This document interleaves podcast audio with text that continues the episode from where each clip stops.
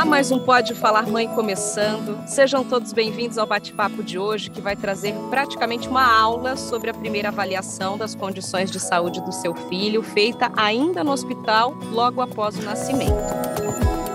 Hoje, quando uma criança nasce no Brasil, tem direito a passar por pelo menos cinco exames gratuitos que podem detectar precocemente doenças capazes de comprometer o desenvolvimento e a saúde do bebê são os exames da chamada triagem neonatal. O mais conhecido é o famoso teste do pezinho, mas tem também o teste do olhinho, da orelhinha, do coraçãozinho e o teste da linguinha, além de outras avaliações importantes que acontecem nas primeiras horas de vida. Para explicar em detalhes a importância da triagem neonatal e como ela é feita, minha convidada hoje é a doutora Márcia Scheib, pediatra, instrutora do programa de reanimação neonatal da Sociedade Brasileira de Pediatria, coordenadora do Departamento de Pediatria da Maternidade de Campinas. Obrigada, doutora, seja muito bem-vinda aqui ao Pode Falar Mãe. Oi, eu que agradeço, é um prazer estar aqui e poder ajudar orientando as mães sobre possíveis doenças para os seus bebês. Doutora, vamos começar falando sobre o teste do pezinho, que é o mais conhecido e muitas vezes até temido pelos pais, porque é aflitivo ver tirar sangue do pé de um bebezinho tão pequeno, mas ao mesmo tempo é de extrema importância. Então, explica para a gente primeiro que doenças o teste do pezinho oferecido hoje, obrigatório, né, tanto na rede pública quanto particular, que doenças ele pode detectar precocemente. Muito bem. O teste do pezinho ele vai avaliar uh, gratuitamente seis doenças e ele tem uma hora certa para ser coletado. Eu acho que isso também é importante uh, saber, porque o bebê tem que ter mamado uma quantidade adequada para que o resultado saia bom. Então, no mínimo 48 horas de vida, até o quinto dia de vida é um horário bom para colher o exame do pezinho. As doenças são doenças do metabolismo. Quais são elas? A fenilcetonúria, o hipotiroidismo congênito, anemia falciforme, então vai ver se ele tem algum tipo de anemia, que é a anemia mais séria, tá? Então é uma doença da hemoglobina, a fibrose cística, eu vou falar explicando cada um depois, porque esses nomes são muito complicados. A deficiência de biotinidase e a hiperplasia adrenal congênita. Então, vamos explicar o que seria isso tudo. isso, traduz aí para a gente, né, para as mamães é entenderem a importância desse teste. Então, primeiro da anemia, que acho que é o mais fácil, é para ver se ele tem uma anemia que é hereditária, que é séria, que requer cuidados específicos. Então, a gente vai lá ver o tamanho da hemoglobina, como é que é o sangue do nenê para ver se tem essa anemia. A fenilcetonúria é uma doença que ela falta uma enzima no corpo do bebê já logo ao nascer. Então ele não pode receber nem o leite materno, porque como ele não tem enzima para quebrar isso, poderia acumular o excesso no cérebro e dar uma deficiência mental.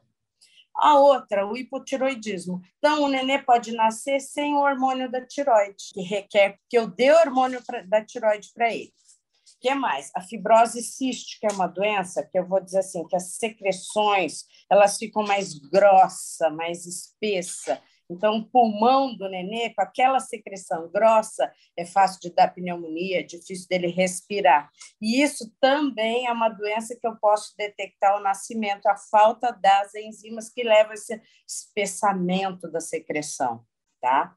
Outra doença a hiperplasia de adrenal congênita. Essa também é importante. Por quê?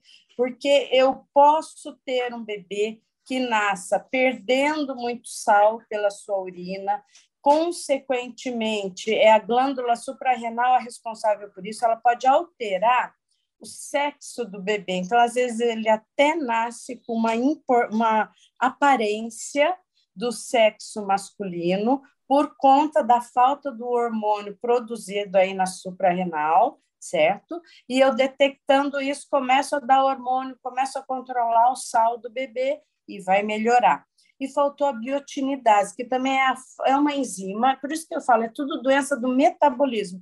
É uma enzima que, se eu não tiver ela no meu corpo, no caso do recém-nascido, ele vai acumular os, uh, os dejetos da alimentação e também daria um retardo mental. Então, é mais ou menos isso, falando de uma forma mais simples. E por isso também a necessidade de tirar tanto sangue, né? Porque a mãe se assusta, né? Eu falo por experiência própria, eu já fiquei com medo quando minha filha foi fazer, falei para o meu marido acompanhar, que eu não teria coragem, mas é, eu queria que você explicasse também como ele é feito, né? Um furinho Perfeito. no calcanhar do bebê. No calcanhar, o pé tem que estar aquecido para que eu consiga ter uma gota grande de sangue, hora que eu fizer uma picada, aí existe um papel de filtro próprio, específico para isso, com seis bolinhas. E cada aquela gota de sangue vai preencher cada uma das bolinhas. Mas realmente é para mãe, é triste, mas é só uma picada na qual sai uma gota de sangue, ele vai para o laboratório onde é feito e vai, ser feita a leitura ali.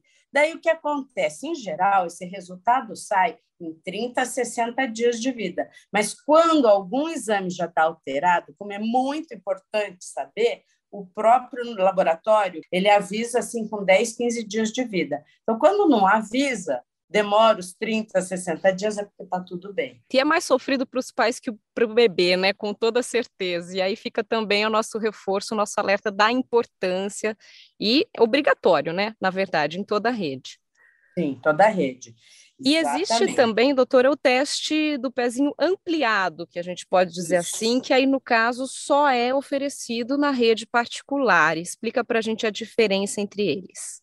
Perfeito. Então, existe o, o, intermediário, que além dessas seis doenças, vão ter mais quatro, e nessas quatro doenças também tem uma que é para uma infecção tá? que seria a toxoplasmose congênita, que é uma doença muito importante que pode levar à cegueira se não for detectada no período certo, se a mãe não teve na gravidez os exames pré-natais corretamente feitos, eu ainda tenho essa chance de fazer esse exame e ver e constatar e tratar, tá?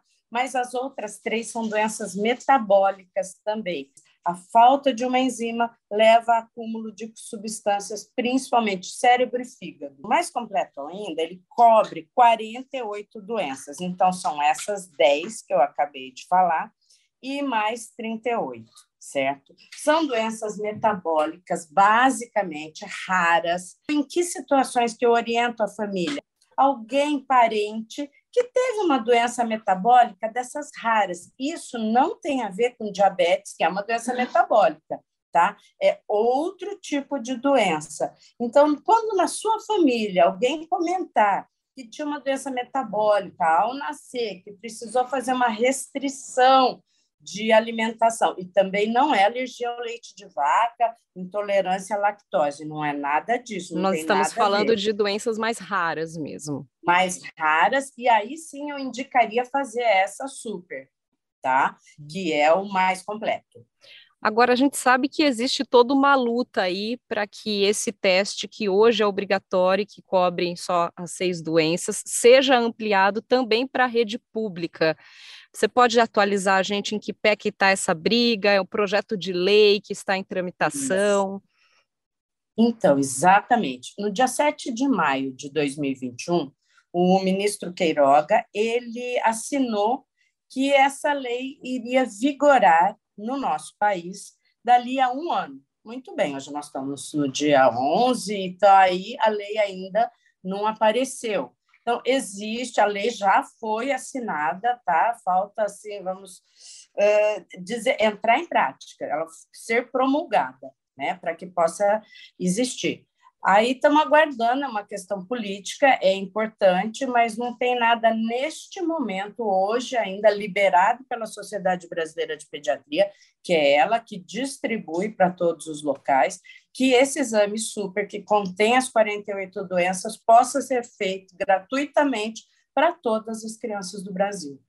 Enquanto isso, para as mães que têm condições, né, doutora, que tem um plano de saúde que cobre ou que tem condições de pagar, é importante, então, que isso seja discutido antecipadamente para que a mãe já tome essa decisão, porque a gente sabe que na hora do parto é uma situação de tanto nervosismo, ansiedade, a mãe tem que pensar em tanta coisa que, com certeza, essa parte aí do teste do pezinho acaba indo no automático, né? Falo por experiência própria. Então, é importante que a mãe já se informe, já defina isso antes, avise o médico responsável, né, o hospital. É, e Larissa, isso é muito importante, porque eu acho que entra aqui a questão da consulta pré-natal com o pediatra, que deve ser realizada a partir de 34 semanas. Então, esse é um assunto muito bom para conversar com o pediatra, tirar suas dúvidas, aproveitar, conhecer esses exames, como eles são feitos, e a, o SUS agora também conta com essa consulta pré-natal. Os convênios já autorizam, já é feito a partir de 34, mas o SUS, no final do ano passado, também entrou no rol de atendimento da ANS essa consulta pré-natal. Então, é importante, além de tirar todas as dúvidas da mãe, ela vai poder esclarecer. E quando ele chegar para ter o seu bebê, a hora que isso for oferecido, não ser uma novidade, você está com a cabeça tão preocupada com outras coisas que isso já deve estar tá resolvido também. Só complementar que tem mais um teste do pezinho que a gente ainda não falou. Ah, que perfeito. daí não se tratam de doenças metabólicas, e sim da imunodeficiência combinada. São as doenças que eu posso ter,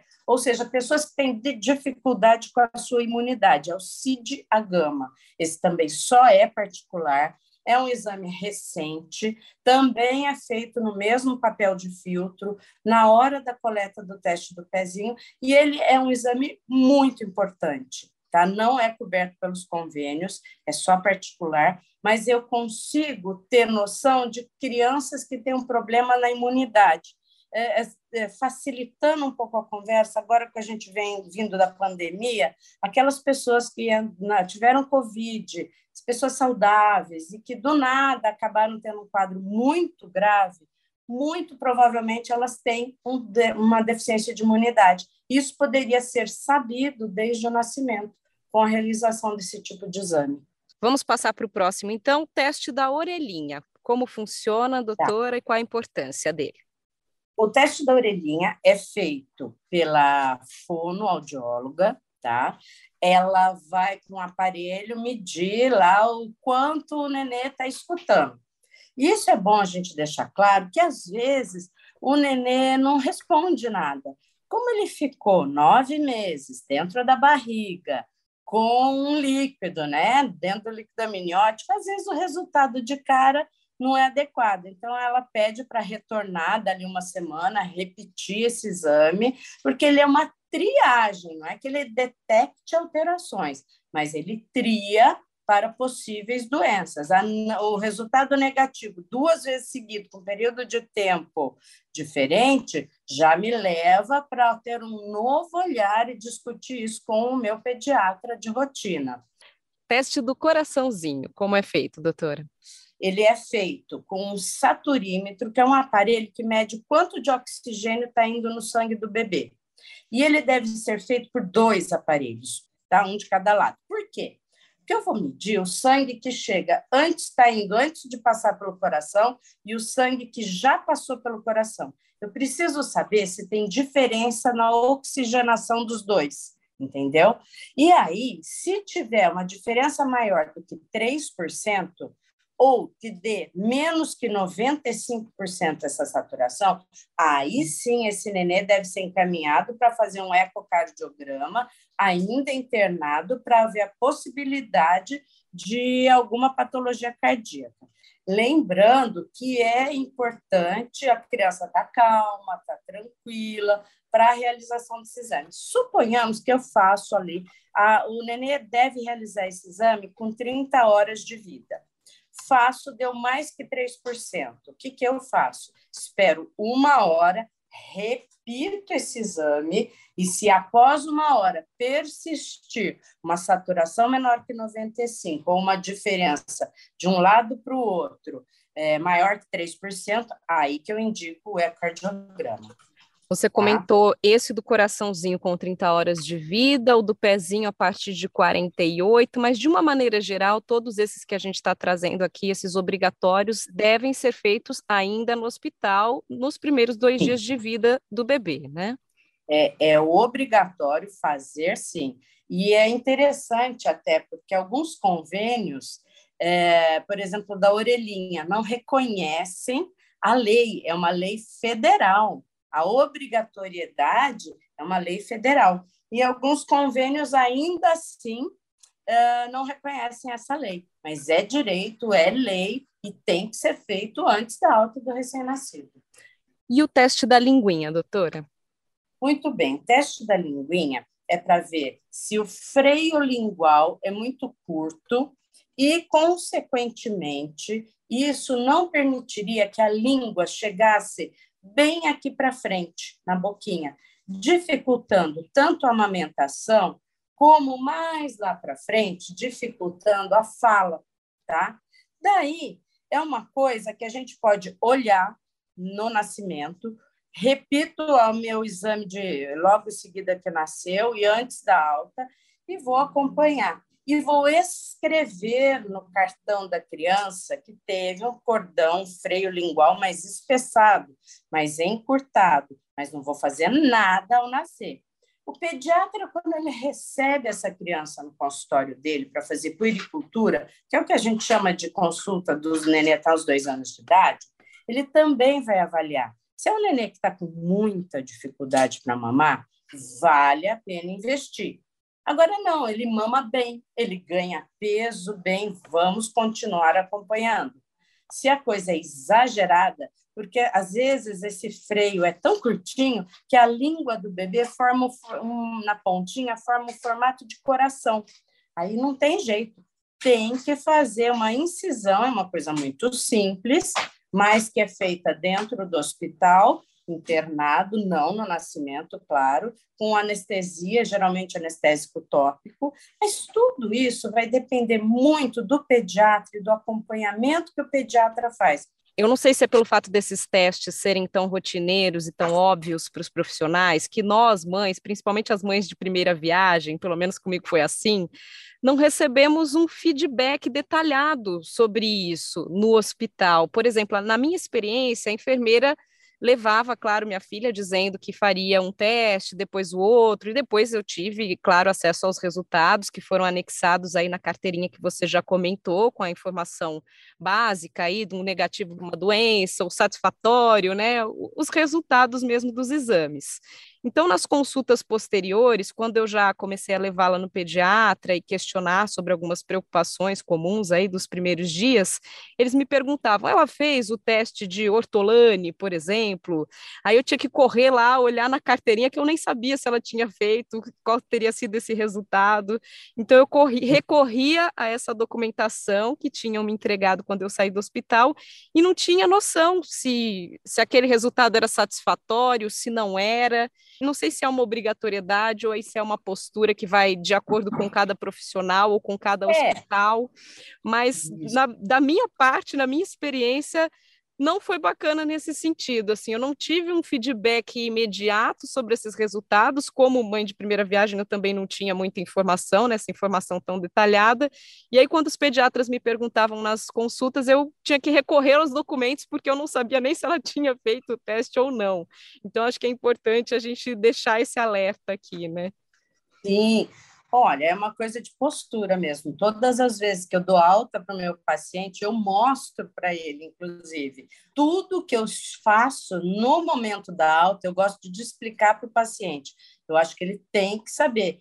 E quando eu chego o meu paciente no consultório para a primeira consulta, eu também repito isso para ele. Ah, ó, o olhinho foi normal, quadril está normal. Então, eu acho que realmente, mas é uma postura, é o pediatra que dá alta, que tem que ter esse, é, esse relacionamento bom com a família Sim. e explicar coisa que a família não tem nenhuma noção, nem obrigação de saber. E fica aqui atenção, então, aos pais de primeira viagem, caso isso não aconteça, perguntem, se informem, porque é claro. é importantíssimo ter acesso a esses primeiros resultados e ter detalhes, né, sobre esses resultados. Vamos passar para o olhinho, então, como você comentou, que a gente ainda não falou, como é feito. Então, nós vamos falar do olhinho, e o olhinho está super assim, todo mundo comentando, por causa da filha do Tiago Leifert, né, que teve um diagnóstico aí meio tardio. Então, é simples, é o exame teste do reflexo vermelho. A gente usa um aparelho que chama oftalmoscópio, que é totalmente tranquilo, não dói, não faz nada.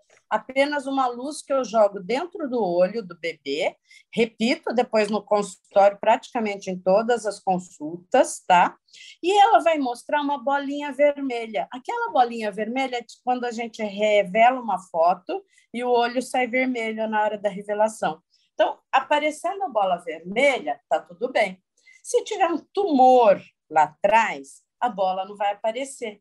Então, aí eu já fico suspeitando da doença e começo a partir para exames mais invasivos, que daí são todos feitos por oftalmologista. Nós, pediatras, não temos nenhum aparelho específico para isso. Às vezes, isso eu acho que é importante deixar claro, eu escrevo resultado de duvidoso. Por quê? Está errado? Está alterado? Não. Mas o nenê nasce super inchado e você não consegue abrir o olho do nenê. Aí o pediatra da primeira consulta, que em geral deve ser do terceiro ou quinto dia de vida, ele vai repetir ali na consulta dele, vai repetir na segunda vez que ele vê esse bebê e, de preferência, várias outras vezes durante a puericultura. No caso dos meninos, é feito o teste da bolinha também. Da bolinha. Como ele funciona. Isso. Eu preciso saber se os dois testículos estão dentro do, da bolsa escrotal, tá? A ausência dos dois testículos pode me levar à suspeita de algum tipo de doença, principalmente de, de sexos indeterminados. Então, é muito importante. E se não tiver, também não é um problema grave, se tiver só de um lado. Mas eu tenho que anotar no cartão e pediatra da primeira consulta, do primeiro mês, do segundo mês, ele vai rever isso. Porque se passar de 7, 8, 10 meses esse testículo fora da bolsa, ele está num lugar que não é o dele adequado com temperatura que não é boa para ele. Então, eu posso é, deixar esse testículo num lugar ruim e levar uma esterilidade, essa criança não ter espermatozoides adequados, porque ficou numa temperatura, no caso, não dentro da bolsa, e sim no peritônio, algum lugar, que não favoreça o desenvolvimento dos espermatozoides. Além destes, doutora, tem o teste de ortolane que eu acabei comentando aí quando falei da minha experiência, que seria um teste do quadril, né? Você me corrija aí se eu falar alguma Isso. bobagem, mas o pediatra faz uma manobra com o bebê, simulando como se ele fosse andar, vamos dizer assim, para avaliar se o movimento das perninhas com relação ao quadril está coordenado. Qual a importância disso? Muito importante, porque é exatamente isso a cabeça do fêmur tem que estar tá encaixada no espaço que tem na bacia, bonitinho, para eles se movimentarem bem e a criança conseguir andar depois, no futuro. Se ela não estivesse, eu ouvir, quando eu fizer esse movimento para ver se encaixa, eu ouvir um clique é importante, não aqui internado, não é obrigatório ser aqui, mas é importante que essa criança, na primeira semana, na segunda semana, passe pelo pediatra, ele solicite um ultrassom para avaliar onde é que está da cabeça. E se realmente for a luxação congênita, então ele pode usar aparelhos que favorecem que a posição se encaixe lá dentro, você entende? Que a cabeça do fêmur entre. E algumas situações mais sérias são situações cirúrgicas e que precisa disso para que a criança possa se desenvolver adequadamente, andar na hora certa. Vou aproveitar tá. e compartilhar mais uma vez aqui da minha experiência, porque a minha filha foi pélvica. Ela ficou sentada na barriga a gestação toda, então quando ela nasceu, ela abria as perninhas para o lado naquele formato de borboleta, né, como a gente diz, Isso. com os joelhinhos dobrados aí bem altos. Isso era uma preocupação. Então a primeira pediatra pediu um ultrassom e eu, com um bebê de uma semana de vida, mãe de primeira viagem mais uma vez, né, pensei, como que eu vou levar uma criança desse tamanho para fazer um ultrassom, né? Será que ele é realmente necessário? Acabei não fazendo, mas depois, quando ela já estava maiorzinha, eu tive mais conhecimento sobre o assunto, eu levei, porque a displasia do quadril pode levar a várias complicações, né, doutora? Quais são essas complicações? Então, se a criança fica numa posição pélvica, que ela fica numa posição dentro da barriga, com essas perninhas esticadas, vamos colocar assim, a facilidade que ela tem para deslocar esse quadril é muito grande. Então, o bebê pélvico é um bebê que a gente tem um olhar diferente para ele, tá? E em algumas situações, quando ela, essa perninha não abaixa de jeito nenhum, vale a pena realmente fazer ultrassom. Ok, doutora, acho que a gente detalhou bem aqui todos os obrigatórios. Queria aí para encerrar que você deixasse um recado aí para os pais, né, sobre a importância, sobre ficarem atentos a esses detalhes e não não ficarem com medo, né, de nenhum teste, nenhum exame, que a gente sabe que é tudo muito tranquilo, muito seguro para o bebê, né? Uhum, eu acho que é isso. O recado é esse. Todos os testes devem ser feitos é, lembrar de conversar, eu acho que esmiuçar suas dúvidas. Não vá embora para casa, na alta do seu hospital, da sua maternidade, com dúvida. E perguntar para o médico. O médico é a pessoa adequada para isso. A enfermagem está ali para dar suporte, mas é necessário que essa pergunta, sua dúvida, seja esclarecida pelo médico. Não levar nada para casa porque são vários testes, todos têm resultados que vão ser fornecidos, mas você ir embora para casa com dúvida só vai dificultar a, descobrir alguma coisa que possa estar alterada. Então, o meu conselho, a minha ideia é essa: tem dúvida, esclarece com o médico, com o pediatra que está ali para dar alta, que passa a visita, que avalia ou que está lá no consultório para te atender seja no SUS, seja na saúde suplementar. Doutora Márcia, a conversa de hoje foi extremamente importante, esclarecedora, então agradeço muito sua participação. Obrigada, eu que agradeço e em poder ajudar e poder tirar dúvida nesse momento ou nos momentos futuros.